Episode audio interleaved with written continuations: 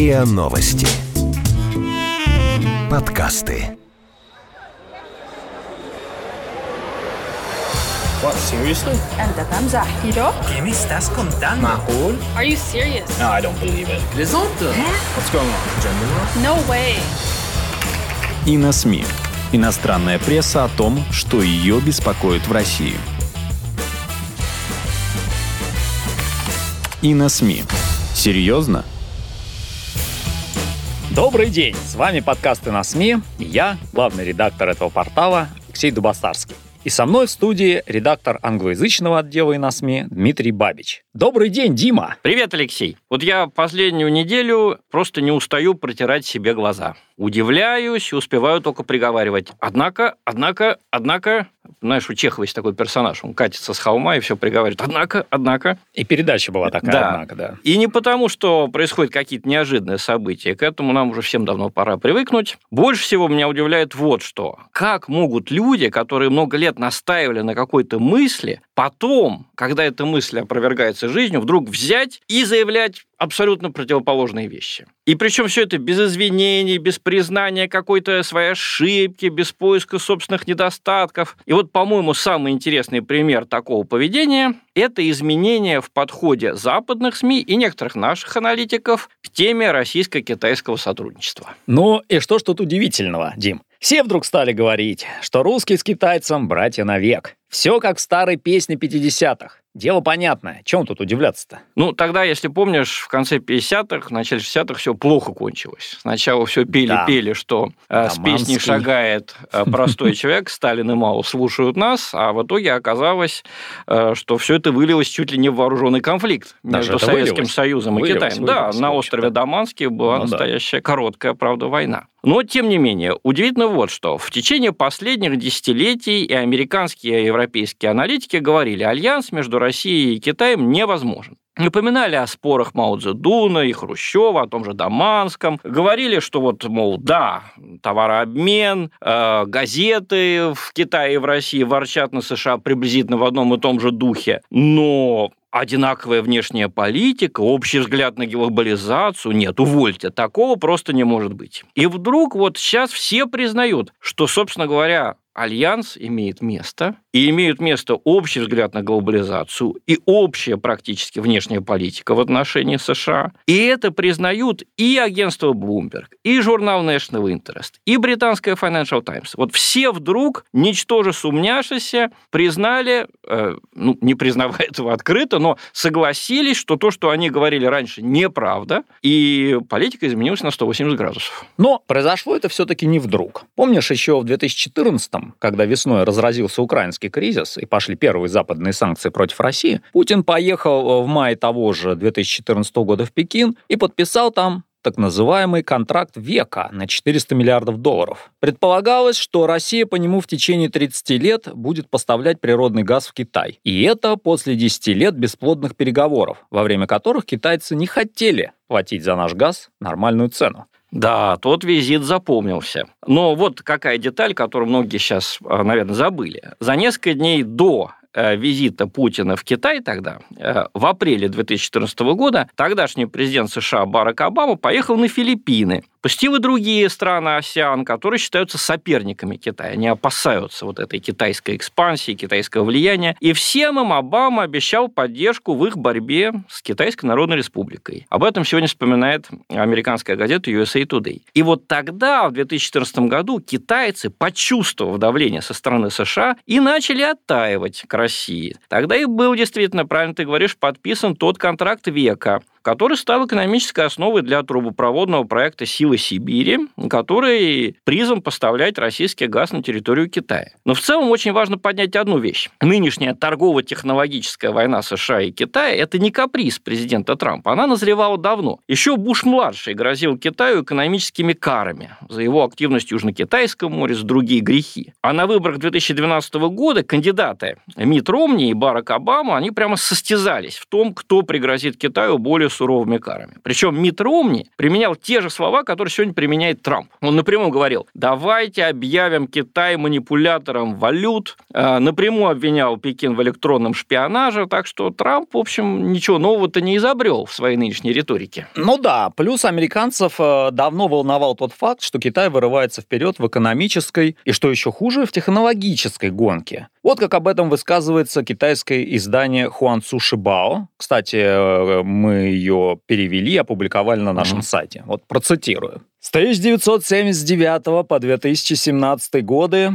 вклад Китая в мировой экономический рост составлял 18%, а в 2018 году этот показатель достиг 30%. Однако во Всемирном банке и в МВФ у КНР недостаточно влияния и права на свободу выражения. Пытаясь сдержать развитие Китая, американское правительство наложило запрет на технологии 5G китайской компании Huawei.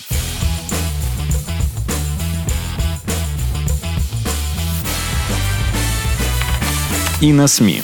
Серьезно? Да, сурово. Суровый отповедь, я бы сказал, от китайских могут. товарищей американцам. Они могут. Причем, а, обрати внимание, а, некоторые а, не китайские, а такие вполне западные слова, да, свобода выражения. Да? Научились. А, научились, да. Но интересно, что американская телекомпания CNN, обычно критически относящаяся к Трампу, не приминула отметить, что в области 5G Китай даже опередил Соединенные Штаты. И создание вот этой стены, да, создание Трампом стены между Huawei и американскими компаниями, такими как Google, Microsoft, все это может замедлить техническое развитие человечества. Цитирую все ту же статью из Хуан Цюшибао, которая появилась на нашем сайте. События вокруг Huawei заставляют нас волноваться о перспективах технологического развития. Соединенные Штаты желают занять ведущую роль в области науки и техники и пользоваться приносимыми этой сферой благами. Однако, как показывает история развития науки и техники, доход, получаемый от науки и техники, не имеет государственных границ, а развитие науки и техники не обязательно происходит только в странах-гегемонах. Конец цитаты. Да. Но, кстати, обратим внимание, что самого себя Китай гегемоном не называет, хотя давно уже мог бы претендовать на это звание. Напротив, до последнего времени Китай настаивал на том, чтобы его считали страной третьего мира, где огромная часть населения живет в бедности. Ну, кстати, приблизительно так оно и есть. Это позволяло Китаю получать определенные преференции. Ему, условно говоря, уменьшали мировые налоги в связи с его бедностью. Но потихоньку становится ясно, что на самом деле Китай лучше всех приготовлен к глобализации и связан с ней глобальной конкуренцией. И именно в этот момент Китай начинает совсем уже тесно сближаться с Россией. На Петербургском экономическом форуме выясняется, что китайский лидер Си Цзиньпинь встречается с Путиным чаще, чем с кем-либо из других мировых лидеров. Российско-китайская торговля, как отмечает американское издание National Interest, о котором мы уже упоминали, угу. достигает 108 миллиардов долларов. Но какой же вывод из всего этого делает Запад?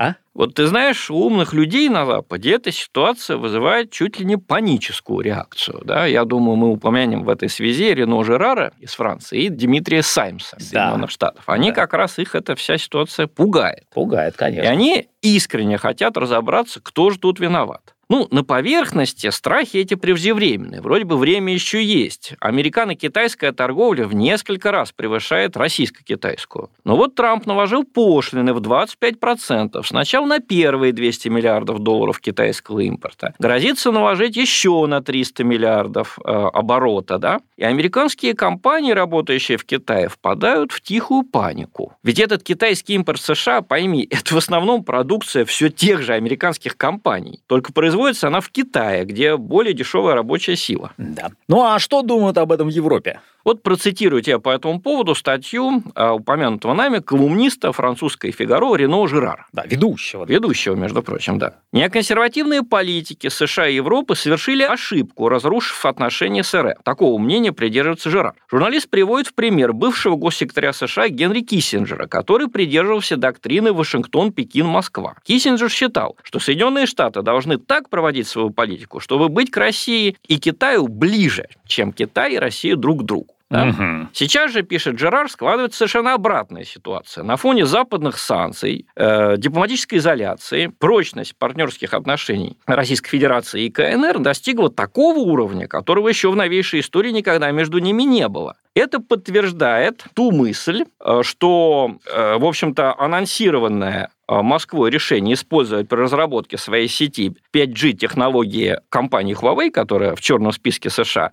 вот э, это решение Москвы – это подтверждение того, что она ближе становится к Китаю. Да? У нас будет скоро 5G-технологии. Во-во. Пока четырех нет еще. Ну, ничего, скакнем, как, как говорил Мао Цзэдун, э, если не ошибаюсь, большой скачок. Большой скачок совершим из 3G сразу в 4G. Да? Даже. Вот. Но обращает на себя внимание Жерара и тот факт, что корабли ВМФ Тихоокеанского флота, нашего родного российского военно-морского флота, были направлены в Южно-Китайское море, где произошло недавно опасное сближение американского российского военного судов. Жерар полагает, что это было сделано Россией, да, Россией, угу. нарочно для оказания поддержки Пекину в Южно-Китайском море, где сейчас находится седьмой флот США. Ну, тут французский обозреватель, этот вот Жерар, так сказать, может быть, все-таки далеко идет. Россия не меньше Китая заинтересована в мире США. Так что скандальное обвинение американской стороны в опасном сближении надо делить на три. Да и вряд ли наш корабль там защищал китайские, а не российские интересы. Тем не менее, заволновались не только в Европе, но и в США, я так понимаю. Да, и об этом свидетельствует публикация Джеймса Ставридиса, специалиста по военно-морскому праву, и, если я не ошибаюсь, бывшего американского Бывшего. адмирала. Да, да, да. да, Он адмирал. на сайте агентства Bloomberg...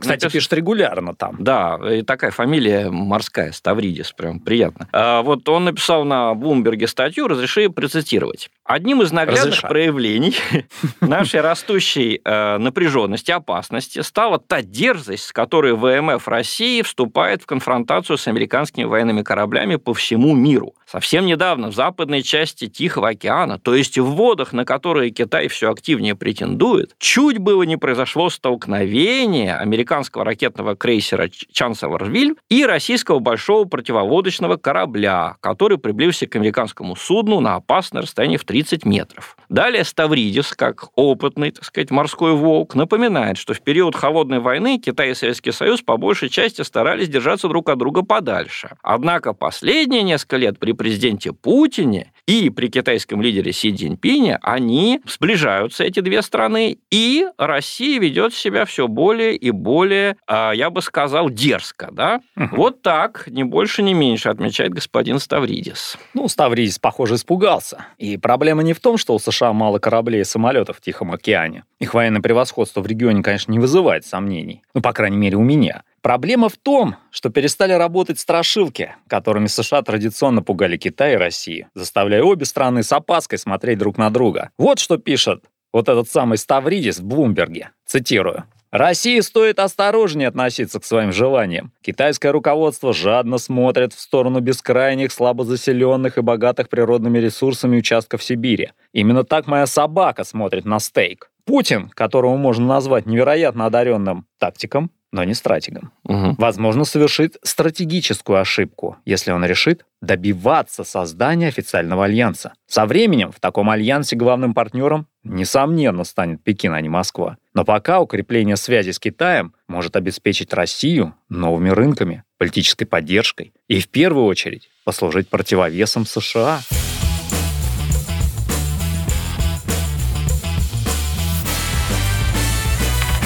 И на СМИ. Серьезно?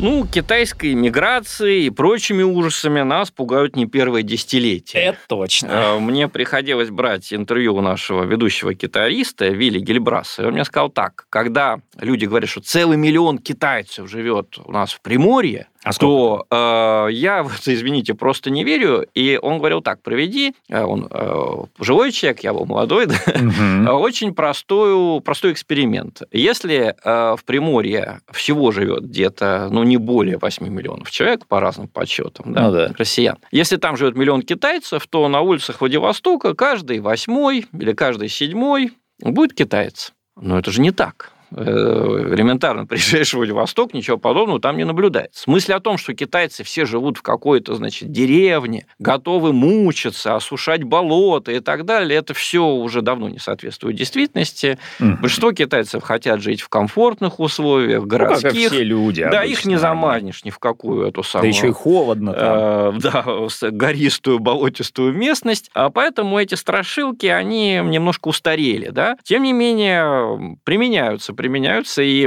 интересно, что не только Новых-то не американцы... изобрели ведь. Да, не только американцы, но и наша некоторая часть прессы тоже любит иногда пописать что-нибудь про китайскую миграцию. Причем регулярно. довольно. Да. Но позволю себе еще раз процитировать э, Рено Жерара из «Фигаро».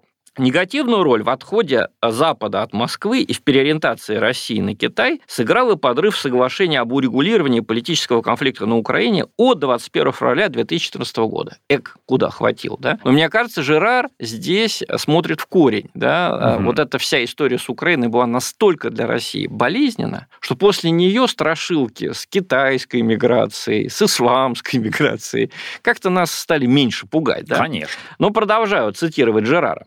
А, Под этим договором поставили подписи представители Германии, Франции и Польши. Договор был разрушен, как мы помним, сразу же после подписания. Также ошибкой стало исключение России из Большой Восьмерки. Конец цитаты Жерара. Ну и далее Рено Жерар рекомендует Западу, включая Евросоюз, поскорее наладить отношения с Россией. Хм. Но все-таки, зачем-то же США понадобилось еще при Обаме и Буше-младшем оказывать давление на Китай? Не могло же это объясняться только капризами американских руководителей? Не могло. На самом деле происходит то, о чем наш министр иностранных дел Сергей Лавров говорит уже несколько лет. Запад, включая США, проигрывает новым технологическим и экономическим гигантам. И стремясь замедлить свое вот это отставание, Запад прибегает иногда к незаконным, просто к незаконным методам конкуренции. Вот как пишет об этом китайское издание Байдзяхао, статью которого мы тоже перепечатали на сайте и на СМИ. И перевели. И перевели, да. Именно когда Huawei заняла лидирующие позиции по объемам продаж на территории Китая и достигла впечатляющих результатов на международном рынке, Google решил прекратить поставки своей продукции китайской компании. Все подумали, что Google застал Huawei врасплох, но не тут-то было. Компания прибегла к плану «Б» операционной системе Hunman,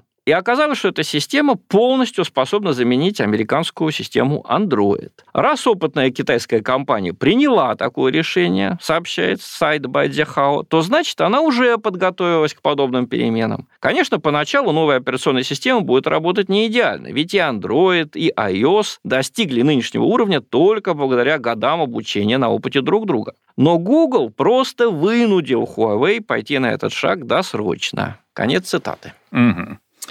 Ну хорошо, хотелось бы, конечно, закончить наш разговор на словах любимого российским телезрителям американского политолога русского происхождения Дмитрия Саймса. Вот его слова. Китай сегодня является самым крупным торговым партнером для России, а Россия стала для Китая основным поставщиком нефти. Как отмечает Кремль, объем торговли между двумя странами в настоящее время оценивается в 108 миллиардов долларов. Выйти на такой показатель Россия и Китай хотели уже давно. США надо серьезно подумать, как не оказаться в этой гонке третьей проигравшей стороной. Да, это будет правильное окончание нашего разговора, ведь я бы что напомнил? Вот в этом треугольнике Россия, Китай, США э, весь фокус состоит в том, чтобы заставить два других полюса друг с другом бороться, а самому, как говорят китайцы, быть той мудрой обезьяной, которая сидит на горе и наблюдает схватку. Угу. В свое время вот этой мудрой обезьяне удалось стать американскому президенту Никсону, который договорился с Мао Цзэдуном не с кем-нибудь, да, с таким китайским Сталиным. да, Тяжелый человек, да. а- был. об улучшении отношений. Для чего? Чтобы изолировать Советский Союз. А сегодня Обама и Трамп, они оказались как бы антиниксонами. Они сделали обратное. При огромной торговле с Китаем они умудрились с Китаем испортить отношения. И вот теперь весь вопрос – это насколько искусной окажется наша дипломатия. Сумеем ли мы повторить успех Никсона? Сумеем ли мы так построить отношения, чтобы мы с Китаем были вместе,